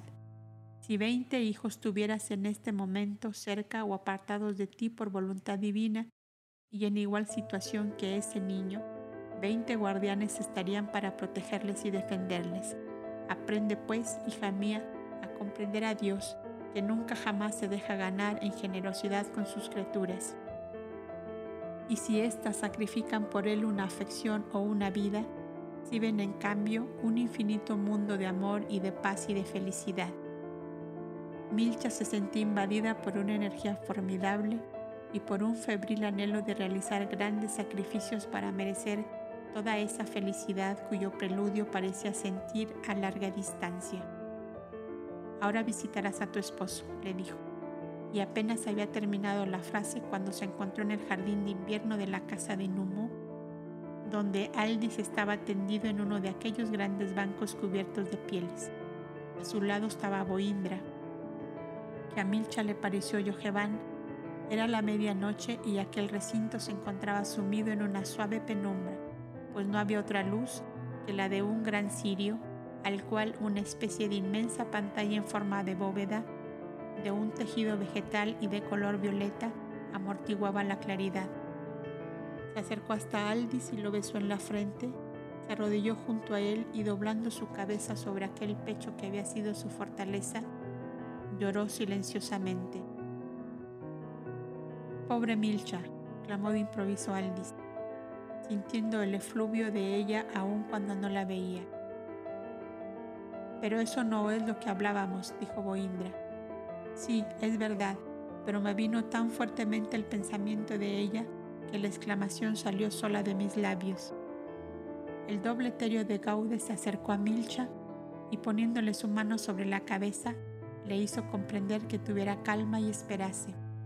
Perdonad, continuó Aldis, a veces no os trato con toda la respetuosa deferencia que debo, a causa de que vuestra presencia y vuestra voz me hacen pensar en Yojevan que tenía menos años que yo, y no en Boindra que puede ser mi maestro y mi padre también. No os inquietéis por ello, que demasiado lo comprendo. Me decíais que estáis resuelto a no hacer más giras al exterior, porque cada vez que salís volvéis enfermo del cuerpo y del alma. Así es, mas no entiendo la causa, observaba Aldis. Mirad, en los años que llevo consagrado puramente a la vida del espíritu, he podido observar que en toda agrupación de seres, el amor de los unos por los otros y la mutua confianza crea y forma en torno suyo una aura tan poderosa y tan benéfica que preserva las almas y los cuerpos de los males que les son inherentes. Eres muy sensitivo, y una vez fuera de este ambiente te sientes azotado por todas las terribles influencias que empujan en general a los hombres a abandonarse a las cenagosas corrientes de la vida vulgar y grosera. La bestia de la sensualidad se levanta furibunda y hambrienta, y vos mismo decís que os sentís impelido por ella, apenas os alejáis de la casa de Numo. Eso quiere decir que en medio del mundo actual sois hombre perdido, que si estuvierais mucho tiempo apartado de aquí, seríais un vicioso como todos. Así es, y hasta me avergüenzo de pensarlo cuando estoy aquí dentro, sintiendo la elevada atmósfera de pureza y santidad que aquí se respira. Me creeréis que hasta hubo momentos en que ni el pensamiento de Milch y ni vuestro recuerdo eran capaces de borrar las ardientes y seductoras imágenes que me dominaban y me atraían con una irresistible sugestión? Lo creo, lo creo, decía Boindra, porque habéis tomado una materia tan grosera y pesada que necesitáis de una intensa irradiación de amor espiritual para que ella no se convierta en cadena para vuestro espíritu si Milcha pudiera ver el resultado de mis correrías en medio de los hombres, bendeciría a Dios de que yo me encuentre tan dulcemente protegido entre estos muros, antes de soportar el amargo desengaño de verme arrastrado por el vicio, olvidándome de ella y hasta de mi hijo. Yo bendigo al Altísimo que habéis llegado por fin al convencimiento de que todo, absolutamente, cuanto os ha ocurrido, es uno de los efectos del amor eterno aplicado al mayor bien de todos vosotros. Y bendigo también al Altísimo que os dio fuerzas para regresar a este nido de paz y de seguridad, porque de no ser así, habríais perdido lastimosamente esta encarnación. Os habríais salido del aura de protección establecida para vos y no os reuniríais con vuestros compañeros de alianza sino después de muchos siglos de encarnaciones terribles y de caídas desastrosas.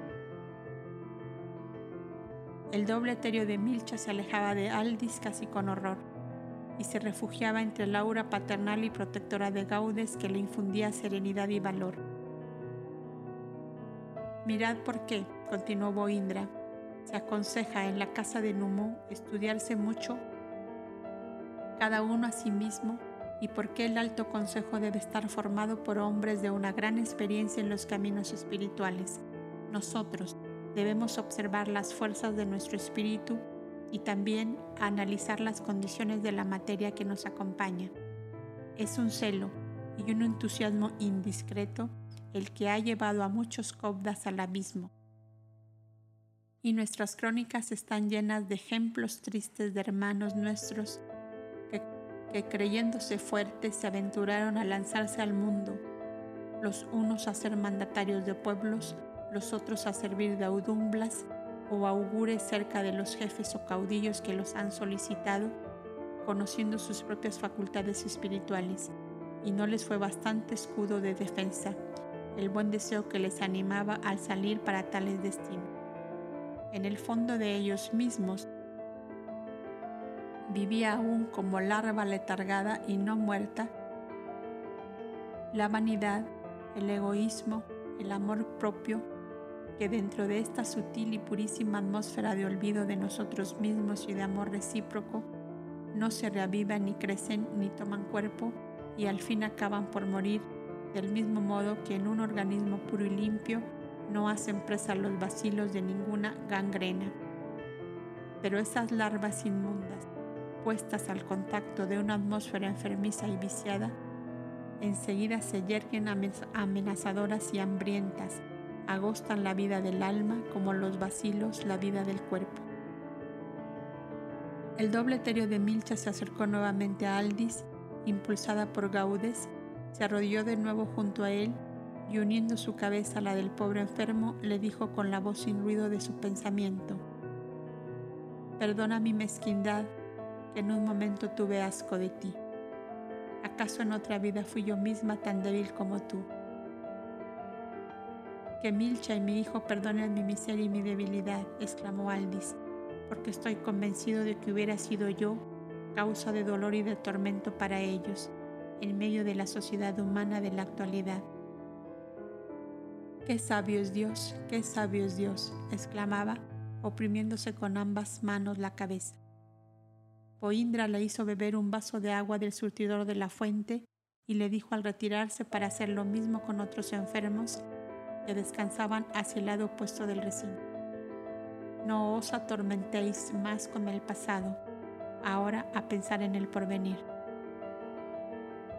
Caudes y Milcha se alejaron y la última se despertó en la caverna donde el fuego parecía apagado y solo la luz del velón iluminaba débilmente el recinto. Estremecido de frío su cuerpo, Milcha reavivó las ascuas cubiertas por la ceniza arrojó en ellas pajas y ramas secas, y la hermosa llamarada alumbró de nuevo la caverna. Miró a Evana que dormía a su lado con la grulla.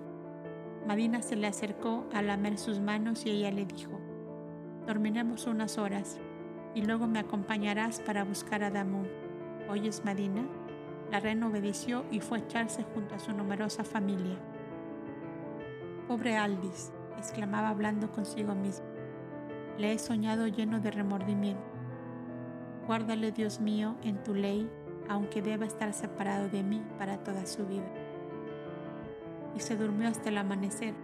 Con la primera luz de la alborada salió de la caverna y seguida por Madina y los demás renos, se dirigió hacia el arroyito cerca del cual estaban las ruinas. La puerta del establo estaba abierta y dentro no había nadie. Salió nuevamente y empezó a llamar al niño. Adamó, Adamó, pero nadie le respondía. Salió fuera del bosque de viejos árboles que sombraban las ruinas y entonces vio a la reno por la orilla del arroyito hacia el sur, caminando lentamente con Adamó montado sobre ella y seguidos por el renito pequeño. Gracias a Dios, qué susto me he dado, exclamó, echando a andar hacia ellos. Pero Madina emprendió una veloz carrera y fue a colocarse ante su hija para hacerla detenerse. Milcha llegó hacia su hijo que reía felicísimo, enseñándole dos pichones de codornices que llevaba en el bolsillo de su vestido. Milcha lo abrazó tiernamente mientras le decía, volvamos a la caverna antes de que despierte Vana. Y montándose en Madina, emprendieron la vuelta, dando un largo rodeo por detrás de la inmensa arbolada, para que el niño no aprendiera a volverse solo, pues le había dicho al verla llegar, me gusta más esta casa que la otra, ¿sabes, mamá? Porque vinieron muchas como tú y como la mamá de Vana y me dieron tantas cosas buenas. ¿De veras, hijo mío? Claro que sí. Tú puedes quedarte allá con Evana y yo me vengo para acá. Ah, ingrato, ya no me quieres más, le decía Milcha entre risueña y triste. Entonces nos venimos todos. Después, después, decía Milcha, cortando esa conversación. Llegaron a la caverna donde la niña dormía, siempre acompañada de la grulla que parecía velar su sueño. Las mujeres cobdas. Una mano oculta pero potente en sumo grado parecía ir preparando la unidad de todos los países del Valle del Éufrates. La espantosa catástrofe de las cinco ciudades desaparecidas por la explosión de los pozos de petróleo había anulado el foco más emponzoñado del mal existente en esa región.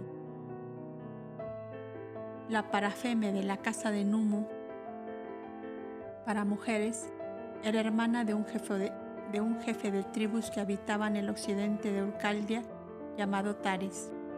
Era una especie de pastor monarca que llevaba el título de patriarca y su forma de gobierno era hereditaria y casi completamente familiar, pues el patriarca era el padre que arreglaba los asuntos de casa de la forma más conveniente y tranquilizadora para todos. Tares se presentó, pues, un día a la casa de Numu para hablar con su hermana Pada, que era la matriarca, o para Feme, que con su alto consejo resolvía los asuntos internos, debiendo en lo exterior dejarlo todo a cargo de sus hermanos los coptas. Desde que se habían abierto hospicios y casas de refugio, los coptas tenían una tarea extremada con los inválidos, los enfermos y los posesos que llegaban casi diariamente. También había aumentado el número de las cobdas, porque las mujeres que curaban del cuerpo en el hospicio y del alma en el refugio debían pasar a la casa de Numu para formar en las filas de aquellas mujeres abnegadas hasta el heroísmo, a quienes la naturaleza había negado la maternidad, pero que el amor había transformado en madres de todos los despojos de humanidad, que iban a aquellos recintos de paz y de sosiego buscando la curación física y la curación espiritual. Las caudas vestían la misma túnica azulada de los hombres, pero en vez de gorrito violeta, llevaban una especie de velo o manto de ese color que ceñido a la frente cubría la cabellera peinada en trenzas y caía hacia la espalda en largos pliegues hasta el suelo.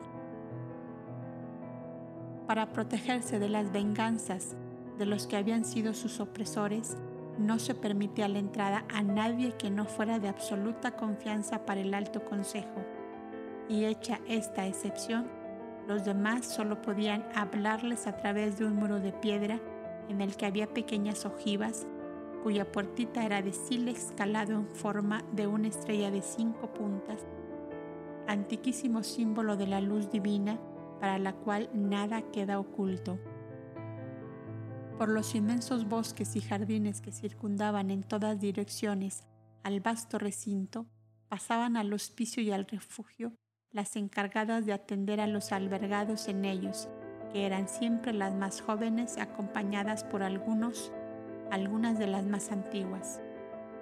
Hacia el exterior no salían, sino en casos muy graves y urgentes.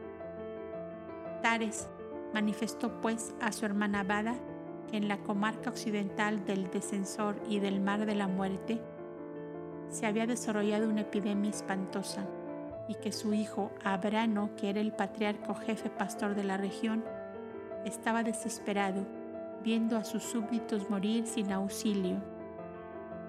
pues por el miedo a la peste los enfermos eran abandonados por sus propios parientes, en vista de lo cual su hijo solicitaba abrir un hospicio y que las mujeres caudas fueran a atenderlo, que él dispondría la casa y mandaría sus elefantes y sus camellos para conducir a las caudas enfermeras. Era el caso demasiado grave para que lo resolvieran ellas solas y fue necesaria una consulta con sus hermanos los caudas. La proposición fue aceptada, pero debían ir ellas acompañadas por cuatro cobras ancianas, ancianos, a más de los hombres de confianza que, como conductores de la caravana, mandaría el patriarca de Galad. Senio, el viejecito Cobda, a pesar de sus años, se había empeñado en ir, diciendo que antes de partir quería prestar un último servicio a la humanidad, dentro de la cual juzgaba que no habría peligro para él a causa de que no podía ya ser considerado como un hombre, sino como un haz de raíces de encino, apta solamente para servir de callado a los pastores. Así decía Senio, al montarse tranquilamente sobre el camello que abría la marcha de la caravana de mujeres copdas al país de Galad. Las copdas iban de seis en seis, sentadas en cómodos sitiales cubiertos sobre el lomo de los elefantes que eran siete para conducir cuarenta y dos cobdas. Y los hombres iban en camello y el cargamento era conducido por una tropa de asnos. La cobda que iba como jefa de la nueva casa era una mujer de 57 años que a los 24 de edad había huido de su hogar en el país de Van, porque su marido, poderoso caudillo, cuyas tribus ocupaban una vasta región de oriente a occidente hasta la costa del Mar Grande, era extremadamente celoso y había mandado grabar en la piedra de su testamento que, llegada su muerte, su mujer fuera sepultada juntamente con él. Era muy hermosa y no quería que otro la poseyera después de él. Había sido madre de dos hijos de los cuales nada había vuelto a saber. Este viaje la acercaba a su país de origen y el amor de aquellos hijos que había buscado olvidar sin conseguirlo se levantaba nuevamente en su corazón como una llama de fuego que de pronto se reaviva, removiendo las ascuas cubiertas por la ceniza. Se llamaba Elisa. El viejecito senio, como superior de aquel convoy, y sus tres compañeros, no tan viejos como él, iban revestidos de todos los poderes necesarios para resolver cualquier asunto pues la larga distancia no permitía consultas de ninguna especie. Cuando después de varios días de viaje llegaron por fin al lugar de su destino, que era más o menos donde siglos más tarde se alzaría la ciudad de Damasco, el viejecito Senio hizo levantar una tienda de campaña cerca de la casa hospicio que albergaría a las copdas y allí se instaló él con sus tres compañeros. Abrano, el caudillo pastor, quiso llevarles a su propia morada en la cual encontrarían las mayores comodidades de aquella época, pero él se negó completamente diciendo, yo soy el perrillo guardador de los corderos de Numo y debo estar a la puerta del redil hasta que la cerca esté bien consolidada. Y no hubo forma de arrancarle de su tienda, que fue para él y sus compañeros mansión de la sombra, taller, dormitorio y comedor. Estos acontecimientos fueron principio de una nueva alianza entre el país de Galad con el Chalí del Nilo y extendiéndose luego al país de Tea y al lejano país de Gotzán, Nairi, que por oriente llegaba al mar dulce o lago Van como se llamó más tarde. Los hijos de Lisa a la muerte de su padre se dividieron el vasto dominio y el uno tomó para sí la zona oriental denominada Gotzán y el otro la región occidental que daba sobre la costa del mar, llamado País de Tea, región que en épocas muy posteriores a aquella fue conocida por Fenicia. Sus ciudades importantes en el neolítico eran Dapes y Gutium. De las actividades desplegadas por Senio y sus compañeros y de la influencia de Lisa en sus dos hijos, resultó que Gotzán, Etea y Galad parte de la Palestina actual, tres fértiles y hermosas regiones regidas, regadas por el Éufrates, o sus afluentes, solicitaron que los arqueros del Tidalá del Nilo protegieran también sus territorios, poniendo a disposición de ellos todo cuanto podían, a cambio de la defensa que les prestaban del guerrero país de Gorma o Gomer, que reforzado por numerosos emigrantes de países lejanos, destruidos por el fuego o por las aguas, constituían el terror y espanto de los pacíficos labriegos y pastores de estas comarcas. Siendo la población menos densa que en las regiones del Nilo, había inmensos campos vacíos, lo cual facilitaba enormemente las invasiones inadvertidas de aquellas razas turbulentas y conquistadoras, raíces fecundas de donde salieron siglos después los asirios y los ixos que lo invadieron todo hasta el valle mismo del Nilo. El círculo defendido por los arqueros de Boindra se ensanchaba pues enormemente y fue reforzado con 40.000 arqueros más, elegidos de entre los mismos países que se iban plegando a aquella grandiosa alianza de defensa mutua, de la cual venían a ser principales jefes los Cobdas de Negadá. Mientras tanto, el Tidalá, rey de naciones, estaba absorbido por sus enfermos del jardín de reposo, por sus plantas medicinales, por su lira, cuyas melodías llevaban el consuelo y la alegría a los doloridos y atormentados, y cuando se le llamaba a la sala baja de los asuntos externos, exclamaba como saliendo de un sueño, Ah, es verdad, en el reino de la armonía formado por mis plantas y mi lira, olvido el reinado de la desarmonía y del tumulto que bulle como un mar agitado allá afuera entre los hombres que aún no aciertan a comprenderse.